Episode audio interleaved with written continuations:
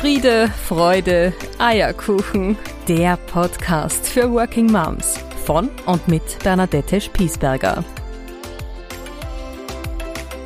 Sei herzlich willkommen zu meiner nächsten Folge meines Podcasts Friede, Freude, Eierkuchen, der Podcast für Working Moms. Ich habe mir vorgenommen, auch Working Moms ganz gezielt vor den Vorhang zu holen, nämlich Working Moms so wie du und ich es eine sind, äh, die berichten über ihr Leben, die berichten über ihre Erfahrungen, die ein paar Tipps geben, die vor allem eines sind, nämlich ehrlich und authentisch. Mein erster Gast in diesem neuen Format ist Maria Muttenthaler. Sie ist studierte Wirtschaftsinformatikerin und als solche auch immer in einer sehr männerdominierten und technischen Branche tätig. Ich kenne Maria aus der Spielgruppe. Sie ist Mama von vier Kindern und sie hat meinen aller, aller tiefsten Respekt, wie sie ihre beiden Hüte, Working und Mom, zusammenbringt. Maria hat immer in sehr verantwortungsvollen Positionen gearbeitet und tut das immer noch. Sie ist immer sehr rasch, nachdem die Kinder auf der Welt waren, wieder eingestiegen und wird heute sprechen davon, dass es ein Miteinander ist, ein gemeinsames Verständnis füreinander und sie wird uns erzählen, wie sie es schafft, Familie und Beruf unter einen Hut zu bringen. Freue dich also mit mir auf ein sehr spannendes Interview voller neuer Erkenntnisse mit Maria Muttenthaler.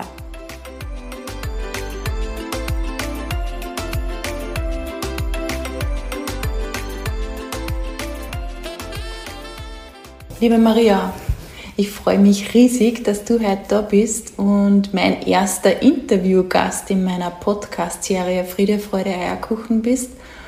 Und es hat ja eine ganz besondere, zumindest für mich eine ganz besondere Bewandtnis, dass du heute bei mir in unserem Esszimmer zu Hause sitzt, äh, weil wir uns ja schon viele Jahre kennen durch die Spielgruppe, wo wir mit unseren Kindern waren, beziehungsweise weil ich dich als Coachie schon ein paar Mal begleiten habe dürfen, was mir eine sehr große Ehre ist, das mag ich an der Stelle auch sagen. Und ähm, genau, wir haben uns heute vorgenommen, über das Working Mom-Thema zu reden, weil du selbst Mama von vier Kindern bist. Und ich würde dich einfach bitten, dass du dich den Zuhörerinnen und den Zuhörern äh, einfach selber vorstellst, wer du bist, wofür du stehst. Ja, freut mich, äh, dass du mich eingeladen hast. Das ist äh, für mich ein ganz tolles Erlebnis, äh, bei so einem Podcast dabei zu sein. Mein Name ist Maria Muttenthaler, ich bin Working Mom. Ich habe vier Kinder zwischen 5 und 15 Jahren und äh, beruflich äh, komme ich aus der IT, habe Wirtschaftsinformatik studiert in Linz und bin, war dann lang im Software Engineering, Projektmanagement, Teamleitung und bin jetzt in, einer, in einem Unternehmen in Linz als Prozessmanagerin. Ich kenne die ja, äh, habe ich schon eingangs erwähnt, schon einige Jahre und es ist ja für mich auch so spannend, eine, eine Frau in der Technik als Working Mom begleiten zu dürfen, weil das halt trotzdem immer noch ein bisschen einen elitären Charakter hat. Würdest du mal so ein bisschen zurückblicken mit mir 15 Jahre zurück? Wie ist es denn dir gegangen so auf den ersten Schritten in deinem Working Mom Dasein? Was waren denn auch so deine ersten Herausforderungen damals? Naja, wenn ein Kind kommt, stellt sich meistens das Leben ziemlich auf den Kopf. Und wenn mhm. dann das zweite und das dritte kommt, erst recht. Im vierten wird es dann ein bisschen entspannter meistens wieder. ähm, aber natürlich die, die Herausforderung ist, verschiedene, doch sehr große Bereiche im Leben miteinander zu kombinieren. Und es ist immer so, dass Entscheidungen, die in dem einen Bereich äh, getroffen werden, starke Auswirkungen auf andere Bereiche haben. Mhm. Und dass das immer gut abgestimmt werden muss und auch mit allen anderen Lebensbereichen abgestimmt werden muss. Mhm. Und ich kann mir jetzt nur erinnern, dass meine erste Rückkehr quasi aus, der, aus dem Mutterschutz da war mir selbst noch gar nicht so klar, wie, lauf, wie, wie wird das ablaufen, mhm. wie stelle ich mir das überhaupt vor, wie, wie wird das funktionieren. Und ich hatte ursprünglich vor, einige Zeit in Karenz zu gehen. Und dann war es aber so, dass ich bei der Weihnachtsfeier gefragt wurde, ob ich nicht doch gleich wieder zurückkommen möchte. Und habe mich dann kurzfristig umentschieden und habe gesagt, okay, ich probiere es jetzt einfach aus. Und äh, natürlich ist man beim, beim zweiten oder dritten oder vierten Kind, dann äh, hat man einfach mehr Erfahrung, aber trotzdem kommt es immer auch anders, als man denkt. Mhm. Also äh, ein mutiger Schritt ja eigentlich, mit dem erstgeborenen Kind dann gleich im, nach dem Mutterschutz wieder anzufangen. Ähm, wie, wie habt ihr euch das zu Hause aufgeteilt? Weil äh, ich habe für mich die Erfahrung gemacht, ich weiß nicht, ob du das mit mir teilen würdest, eine Working Mom ist man ja nie alleine. Da gibt es ja eine Menge an Menschen, die man braucht, die einen unterstützen. Und ob das jetzt Partner, Großeltern, Kinderbetreuung ist, wie immer.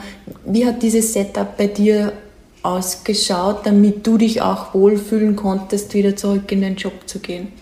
Also das stimmt. Ein gutes Netzwerk ist, ist extrem wichtig.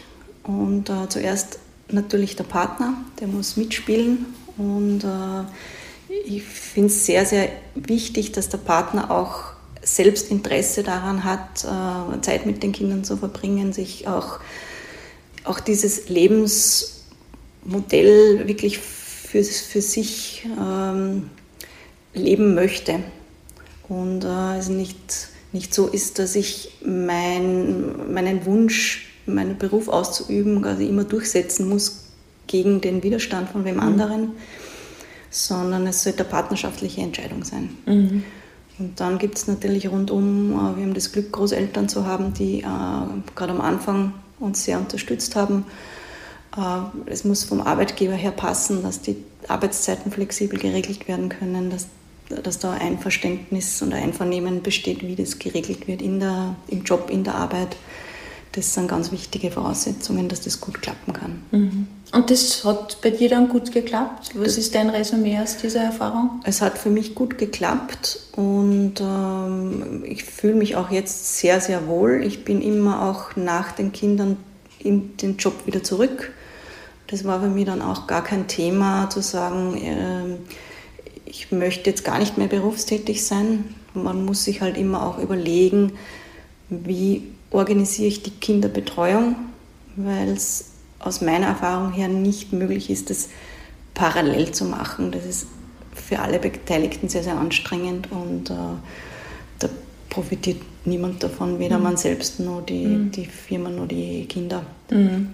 Maria, ich bin mit einer sehr großen Naivität, wie ich sie mir jetzt rückblickend attestiere, ähm, wieder zurückgekehrt in den Job, nämlich in dem, in dem Glauben, dasselbe ja machen zu können, wie sich vorher ausgegangen ist, nur halt irgendwie so mit diesem Maxi Cosi in der Hand. Das war immer so mein Bild im Kopf. Ähm, und ich habe dann sehr rasch erkennen dürfen und müssen, dass sich das auf gar keinen Fall ausgeht, weil ich dabei verbrennen würde. Ähm, hast du auch solche Erkenntnisse bei deinem Wiedereinstieg oder dann wieder bei deinem Dasein in deiner, in deiner äh, Rolle als, als Working Mom gehabt? Also ich bin auch sehr motiviert reingestartet und äh, es war mir aber schon klar, dass das nicht genauso sein wird wie vorher. Ich bin aber genauso im, am Anfang auch mit dem Maxikose oder auch mit der Babytrage irgendwo herumspaziert und auch auf, auf Abendveranstaltungen und so weiter. Ich kann mich erinnern, ich war auf so einem äh, Technologieplauschern heißt es und war dort auch mit Maxi Cosi unterwegs und äh, das Ganze hat so geendet, dass ich dann irgendwo äh, mir ein Büro suchen musste, um, um, um, meinen Sohn damals zu stillen und war dann mit der HR-Managerin dort in einem Büro und wir haben uns irrsinnig nett unterhalten. Mhm. Das war so, so mein Einstieg. So komplett naiv würde ich jetzt nicht sagen, aber ähm, ja, es war für mich schon so, ich, ich möchte gerne auch da wieder in eine verantwortungsvolle Position zurück. Und äh, ich möchte nicht irgendwie nur äh, in, in, den Job, damit ich halt irgendwo ein paar Stunden Arbeit verrichte, mhm. ich, ich, möchte in einen Bereich, der mich auch interessiert, der mich fordert. Mhm. Also auch eine gehaltvolle Tätigkeit in, in genau. dem Sinne. Mhm. Okay. Maria, dieser Spagat zwischen, zwischen Job und Mama sein, der ist ja nicht immer so leicht hinzubekommen und jetzt hast du ja meine volle Hochachtung mit vier Kindern das gebacken zu kriegen. Was sind so deine Tools, damit du auch wieder gut in deine Energie kommst? Also ich kann ja nur für mich sagen, aber mich schmerzt ja manchmal so zutiefst, dass ich kaum Zeit für mich habe. Also so wie heute ist Freitag, wir gehen in ein Wochenende und ich weiß eigentlich, das ganze Wochenende ist getaktet mit Familienzeit oder mit Kinderzeit, weil mein Mann unterwegs ist. Und aber so wirklich eine geplante Zeit für mich ist nicht vorgesehen. Und ich weiß, dass mich das am Sonntag am Abend wieder irrsinnig schmerzen wird, dass da wenig für mich alleine stattfindet. Ähm, wie, wie gehst du mit diesem, äh, ich würde es schon als Verlust bezeichnen, auch ein Stück weit um? Ähm, wie, wie sorgst du gut für dich? Weil ich glaube, man sagt immer so lapidar hin, wenn es der Mama gut geht, geht es den Kindern gut. Aber ich, man lernt ja auch nicht als Mama für sich zu sorgen. Also welche Strategien hast du für dich entwickelt? Ich denke, das ist sehr individuell, was, was dann auf der Strecke bleibt. Mhm. Manchmal ist es das Persönliche. Mhm. Bei uns ist es zum Beispiel eher so, dass wir Zeit für die Partnerschaft mhm. uns mehr wünschen würden. Es ist glaube ich, etwas, das man für sich selbst auch überlegen muss, was ist mir wichtig, wo, wo lege ich meine Priorität hin. Und bei mir, ich kann mich erinnern, vor meinem ersten Kind habe ich zum Beispiel äh, Wushu gemacht. Das ist eine ähm, chinesische Kampfsportart, okay. aber ohne Kontakt. Und hat, äh, war, war, hat mir sehr viel Spaß gemacht. Und ich wusste für mich aber, das wird sich nachher bestimmt nicht mehr ausgehen. Da gibt es andere Dinge, die mir wichtig sind. Mhm. Und ich habe mir dann vorgenommen, noch diese Schülerprüfung zu machen.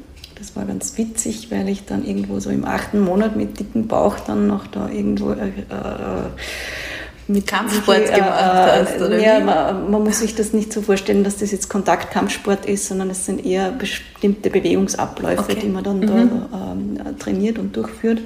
Und dann war wirklich dieser Prüfer da und ich war dann auch in einer Reihe mit, mit den ganzen äh, anderen, äh, die, die zu dieser Prüfung angetreten sind und, und habe da herumgetönt mit einem riesen Bauch.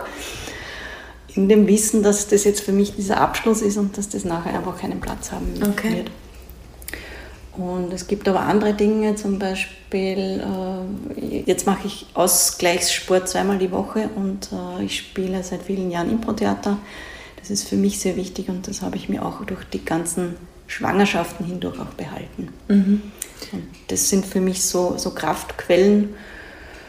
Und ich glaube, dass es auch sehr wichtig ist, dass sich für sich selbst zu nehmen, ohne immer ein schlechtes Gewissen auch zu haben, was, was müsste ich jetzt da für meine Kinder da sein oder müsste ich dieses und jenes noch machen oder äh, müsste ich im Haushalt noch genauer sein oder was auch immer. Mhm.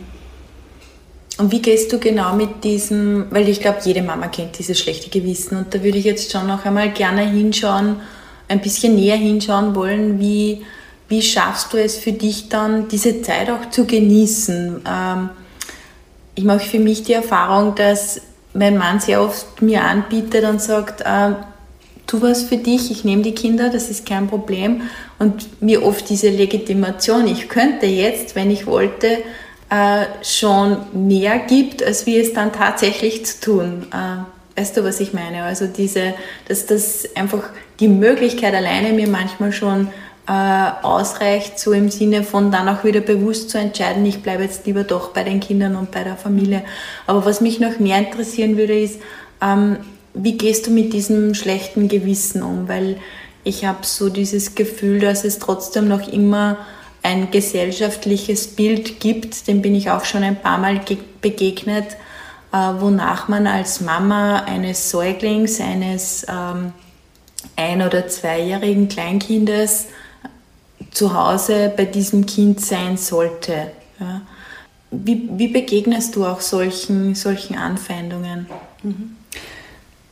Für mich sind es jetzt zwei Punkte. Mhm. Das eine ist, sich selbst nicht unter Druck zu setzen, wie muss ich denn das jetzt aufteilen, damit das jetzt auch perfekt mhm. den Erwartungen entspricht. Und äh, das ist auch etwas, das ich immer versuche, meinen Kindern zu vermitteln. Es ist nicht gerecht, nur weil es 50-50 aufgeteilt ist, sondern da gibt es noch sehr viele andere Aspekte. Und äh, wenn ich zufrieden bin mit dem, wie es ist, kann ich auch zufrieden sein, wenn ich weniger habe. Mhm. Dafür aber das, was für mich wichtig ist. Mhm. Und äh, wenn ich zum Beispiel sehe, dass es, dass es für meinen Partner etwas gibt, was ihm sehr wichtig ist, dann übernehme, entlaste ich ihn und umgekehrt. Das ist genau wie, wie mein Partner weiß, dass mir zum Beispiel dieser Lehrauftrag, äh, den ich da übernommen habe, äh, sehr viel Spaß macht mhm. und der mir die Freiheit gibt, das zu tun und umgekehrt genauso. Also man sollte jetzt auch das, diese, diese Aufteilung nicht, sich nicht den Stress machen, dass das nach einem bestimmten Muster sein soll, sondern den Bedürfnissen folgen und das kann sich auch verändern. Und da ist es bei uns auch sehr hilfreich für mich gewesen, dass auch mein Mann eine längere Zeit über zu Hause war. Und, also komplett äh, zu Hause. Mhm. Also dass, dass äh, eine Zeit lang er der, der, Familienversorger war, eine Zeit lang ich. Und okay. äh, dann gab es andere Zeiten, wo wir uns das aufgeteilt haben. Und das heißt, für ihn, er hat dann auch gelernt, was heißt es überhaupt, diese Verantwortung und diese, äh, man, man, man, nennt sie auch Mental Load oft, äh, zu übernehmen mhm. und an alles zu denken, mhm. was jetzt ansteht. Und für mich auch das loszulassen und zu sagen, okay, ich beschäftige mich jetzt mit dem nicht mehr, weil es gibt eine Person, die ich vertraue und die macht das. Mhm. Und Punkt. Ja, und äh, zu der, zur Erwartungshaltung der Gesellschaft, also das ist auch ein Punkt, den ich sehr oft erlebt habe, gerade zu Beginn dass es verschiedene Meinungen gibt zu dem, wie denn eine Mutter mit ihren Kindern umzugehen hat und äh, dass, es, dass die am besten die ersten drei Jahre zu Hause bleibt und dass das für die Kinder sowieso so am besten ist. Da gibt es einfach, denke ich, unterschiedliche Meinungen dazu. Und äh, das sind auch zum Teil sehr tiefgehende Werte, die da dahinter liegen, die man auch mit Diskutieren nicht verändern kann das heißt, für mich ist es okay, wenn jemand anderer Meinung ist. Äh, es muss aber auch okay sein, wenn ich für mich entschieden habe, das so zu leben, wie ich es leben möchte. Mhm. Wie, wie würdest du denn ähm, die, die Situation rückblickend bewerten? Also äh, nämlich dahingehend, worin haben denn deine Kinder auch profitiert, weil du genau diesen Weg gegangen bist, den du gehst? Mhm. Für mich ist es wichtig, dass alle Beteiligten mit der Situation gut leben können. Mhm. Und äh, ich habe vor einiger Zeit eben in einer Kolumne einen ganz guten Satz dazu gelesen, wo eben auch eine Mutter oder eine Working Mom beschrieben hat, wie es ihr damit geht und auch mit dem, mit dem Kommentar, naja, ist es nicht noch ein bisschen bald, wenn du deine Kinder mit eineinhalb in der Krabbelstube abgibst? Und ihre Antwort darauf war dann, ich gebe meine Kinder nicht ab, ich bringe sie hin. Und das, denke ich, drückt einen wesentlichen Punkt aus. Ich, das ist keine Notlösung oder sowas, sondern ich überlege mir, wer meine Kinder in dieser Zeit betreut und was dort passiert. Und äh, bei uns im Kindergarten zum Beispiel ist es unglaublich, mit welchem Engagement und mit welchem Einsatz dort äh, die, die, äh, die Pädagoginnen und Pädagogen sich für die für die Kinder einsetzen und da alles Mögliche organisieren. Und es ist einfach eine, ein sehr breites Spektrum an Erfahrungen, die ich zu Hause meinen Kindern überhaupt nicht bieten könnte. Mhm. Also die, die züchten Kaulquappen und haben jetzt einen Hühnerstall gebaut und äh, was weiß ich noch was alles. Mhm. Äh, und das ist der eine Punkt, einfach mit ganz verschiedenen Themen in Kontakt zu kommen. Und das ist auch notwendig, um zum Beispiel Interessen, Talente und sowas äh, zu finden und Themen, für die sich die Kinder interessieren. Und äh, der zweite Punkt ist einfach auch dieses soziale Lernen, das, wie geht es mir in der Gruppe, wie integriere ich mich, äh, wie schaue ich auch auf meine Bedürfnisse, mhm. wie gehe ich mit Konflikten um, wie, wie komme ich zu Lösungen. Meine Kinder haben, glaube ich, sehr davon profitiert, auch in ihrer Selbstständigkeit und von dem, wie sie von anderen lernen. Mhm. Ähm, ich mag noch einmal zurückkommen zu diesem Satz aus dieser Kolumne, äh, weil ja oft diese Macht der Worte auch äh, so eine Intensität hat und das würde ich noch einmal gerne aufgreifen wollen. Ich habe da einen, eine ähnliche Erfahrung gemacht und zwar mit meiner Schwiegermutter. Ähm, die hat vor allen Dingen meine Erstgeborene eigentlich sehr lange betreut und war immer fix einen Tag für sie da in der Woche. Und irgendwie war es halt immer so dieses Ritual. Ich, wir sind dann nach Hause gekommen, haben die Große übernommen und dann habe ich mich immer bedankt dafür, dass sie halt diese Zeit da war und, und mit ihr verbracht hat. Und ich weiß, dass sie irgendwann mal äh, sich umgedreht hat zu mir und richtig äh, grantig wurde und gesagt hat, ähm, ich habe nicht auf dein Kind aufgepasst, ich habe mit meiner Enkelin Zeit verbracht.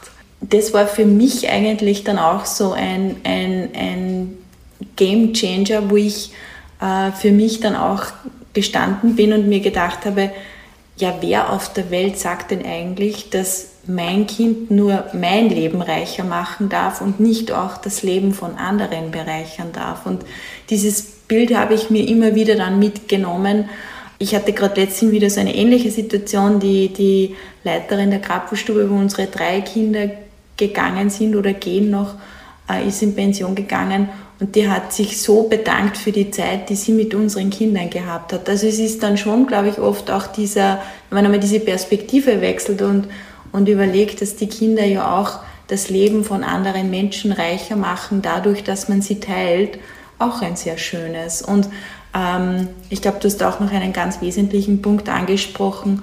Nur dann, wenn man die Kinder liebevoll und gut versorgt weiß, dann kann man ja auch seinem Job nachgehen. Anders würde ja das gar nicht funktionieren, weil man ja weder Herz noch Kopf frei hätte, äh, in der Arbeit eine, einen guten Job zu machen. Ja, genau, du hast das wunderbar formuliert. Mhm. Maria, würdest du, wenn du zurückschaust, auf deinen Weg, würdest du etwas anders machen? Gute Frage. Äh, ich denke, im Nachhinein ist es immer leicht zu sagen, okay, das ist gut oder das ist schlecht gelaufen. Aus der Erfahrung heraus würde ich vielleicht vorher noch genauer mit dem, mit dem Arbeitgeber auch abstimmen, äh, wie denn so ein Wiedereinstieg ausschauen kann. Das ist trotzdem auch noch keine Garantie dafür, dass das dann auch so funktioniert. Aber es ist, glaube ich, für beide Seiten angenehmer und auch planbarer und, und besser überschaubarer. Und ich denke, es ist auch wichtig, sich für sich selbst klar zu werden, was ist mir wichtig, was, worauf könnte ich notfalls verzichten, worauf mhm. nicht, wo brauche ich vermutlich Unterstützung, wo erwarte ich mir auch Unterstützung und für sich selbst äh, zu schauen, wie kriege ich ein klares Bild dazu, was mhm. sind denn meine eigenen Bedürfnisse dazu und wo, wo kann ich mir auch Hilfe holen. Mhm. Mhm. Ähm, lass uns doch gemeinsam auch nochmal in die, in die Beziehungsecke schauen. Gibt es irgendwelche Rituale, die ihr als Paar euch behalten habt oder neu gewonnen habt, äh, durch euer Elterndasein, wo ihr es für euch dann auch wieder eure Zeit habt. Weil ich glaube, das ist ja dann immer, man ist Working Mom, also einmal Working, einmal Mom, und dann ist man immer noch die Person selber, also das Ich. Äh, und, und die Ehepartnerin oder die Partnerin, das ist ja auch eine Rolle, die wir alle gut und gerne ausfüllen möchten bei uns ist das dann schon oft so, wie du zuerst auch geschildert hast, halt immer sehr unausgewogen. Ja? Einmal ist das mehr, einmal ist das mehr. Dann nimmt man sich vielleicht auch wieder vor, den Fokus auf diese Rolle zu setzen, dann crasht aber wieder irgendwas von außen rein, was das wieder nicht möglich macht. Und ich merke dann bei uns schon sehr oft, dass diese Beziehungszeit fehlt und dass ich eigentlich diese diese Beziehung, die zwischen uns stattfindet, als sehr selbstverständlich anerkenne, weil wir halt als Eltern einfach eingespielt sind und ein Stück weit funktionieren. Aber Elternsein heißt ja nicht in Paarbeziehung zu sein, da ist ja ein Unterschied dazwischen. Wie, wie lebt ihr das für euch? Das ist bei uns genauso. Ähm, ich nehme auch die Beziehung oft als selbstverständlich wahr. Wir sind auch sehr gut eingespielt. Es gibt Entscheidungen, die, die treffe ich ohne Rücksprache, weil ich einfach weiß, das passt. Mhm. Da sind äh, andere Leute oft sehr erstaunt und sagen, mhm. möchten sie nicht mit ihrem Mann da nochmal drüber sprechen. Und äh, für mich ist aber klar, dass, der, der sieht das genauso wie ich mhm. oder der trägt diese Entscheidung ohnehin mit, das ist nicht notwendig. Und für mich ist es auch so, was brauche ich denn aktuell? Mhm. Geht mir diese Paarzeit jetzt gerade aktiv ab? Leide ich darunter, dass, dass, dass die nicht stattfindet oder ist es gerade okay für beide mhm. Seiten? Und äh, also bei uns ist es so, dass wir abends immer die Zeit mit den Kindern verbringen. Das heißt, wenn jemand abends fort ist, dann immer nur einzeln. Mhm. Und das ist für uns beide aber vollkommen okay so. Mhm. Das stört uns nicht und damit ist es auch nichts, was irgendwie ein Verlust ist oder eine Einschränkung. Und das ist für mich auch wichtig, einfach zu erkennen, was macht mich unzufrieden. Dann muss man wieder ein bisschen mehr drauf schauen, auch Zeit füreinander zu haben und auch mehr Kommunikationszeit zu kriegen. Und wenn es nur ist, dass man sich am Abend zusammensitzt und äh, einfach so mal bespricht, wie es einem geht. Und ansonsten auch nicht ein schlechtes Gewissen zu haben, weil ich irgendwas nicht so perfekt erfülle. Mhm. Dann ist es einfach gerade dieser Teil, der ein bisschen zurückgeschaltet wird. Und solange ich damit gut leben kann, passt es auch. Mhm. Mhm. Jetzt stehen ja die Sommerferien unmittelbar bevor. Das ist auch immer für viele Eltern eine, eine große Herausforderung, die Kinder da gut versorgt zu wissen. Jetzt sind wir da sehr privilegiert. Wir wohnen in einer Großstadt, wo die Kinderbetreuungseinrichtungen auch in dieser Zeit geöffnet sind. Ähm, wie, wie gehst du mit dieser Ferienzeit um? Gibt es da mehr Familienzeit wie sonst oder wie, wie schaut das bei euch zu Hause aus? Bei uns ist es natürlich auch insofern leicht, weil Linz da sehr gute Möglichkeiten gibt. Es sind die Kindergärten geöffnet, es sind die Horte geöffnet und äh, insofern kommen wir da nicht in Bedrängnis. Mhm. Es ist aber so, dass zum Beispiel mein Mann sich im Sommer dann oft äh, längere Zeit Urlaub nimmt und dass wir dann in diesem Bereich natürlich auch äh, unseren Familiensommerurlaub mhm. legen und dass da schon mehr Familienzeit auch passiert. Mhm. Okay. Eine Frage, die mich noch, äh, die mich noch interessieren würde, was würdest du einer angehenden Working Mom raten? Also ich werde ja witzigerweise jetzt, seit ich diesen Podcast mache, auch von vielen noch kinderlosen Frauen gefragt, ja, worauf muss ich denn aufpassen und wo muss ich denn hinschauen? Und letztens hat mich sogar jemand gefragt, kannst du mir nicht eine Checkliste geben, worauf ich achten muss? Und ähm, ich tue mir dann eigentlich immer so schwer, weil das ja wenig Fakten sind, sondern ganz viele Gefühle, die, die man ja nicht beschreiben kann, solange man nicht ein Kind selber hat. Aber natürlich gilt es einige Lebensbereiche zu regeln. Ähm, was würdest du jemanden raten, der einen Kinderwunsch hat, aber gleichzeitig auch weiß, ich möchte eigentlich gern und bald wieder in meinen Job zurückkommen? Es gibt viele Dinge, die die kann man im Vorfeld regeln. Das sind aber vor allem so Organisationsthemen. Mhm. Also wie stelle ich mir die Kinderbetreuung vor, äh, Themen rund um die Geburt, administratives. Also diese, diese Dinge kann man vorher regeln und da habe ich mir für nach meiner ersten Schwangerschaft äh, auch eine Checkliste gemacht, tatsächlich, was es fürs nächste Kind so zu beachten gibt. Also diese Dinge kann man gut planen und vieles passiert dann aber oft auch. Mhm. Und genauso wie ich da gefragt wurde, magst du nicht zurückkommen? Wir, wir würden uns wünschen, dass du jetzt gleich wieder anfängst. Da auch offen zu sein für Gelegenheiten, die sich ergeben. Mhm. Und diese, diese Gelegenheiten auch zu ergreifen, zu nutzen. Und was am was ich für sehr wichtig halte, ist auch mit dem, mit dem Partner gemeinsam da auf einer Wellenlänge zu sein. Was, was möchten wir denn? Was, mhm. ist, was ist für uns und für die Familie jetzt gut? Mhm. Abschließende Frage, Maria.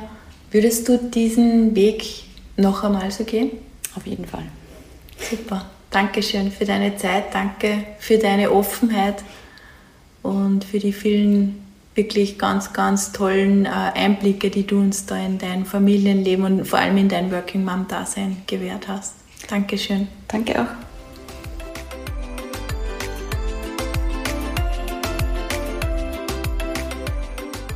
Ich hoffe, du konntest dir das eine oder andere mitnehmen aus dem Interview, das du eben gehört hast.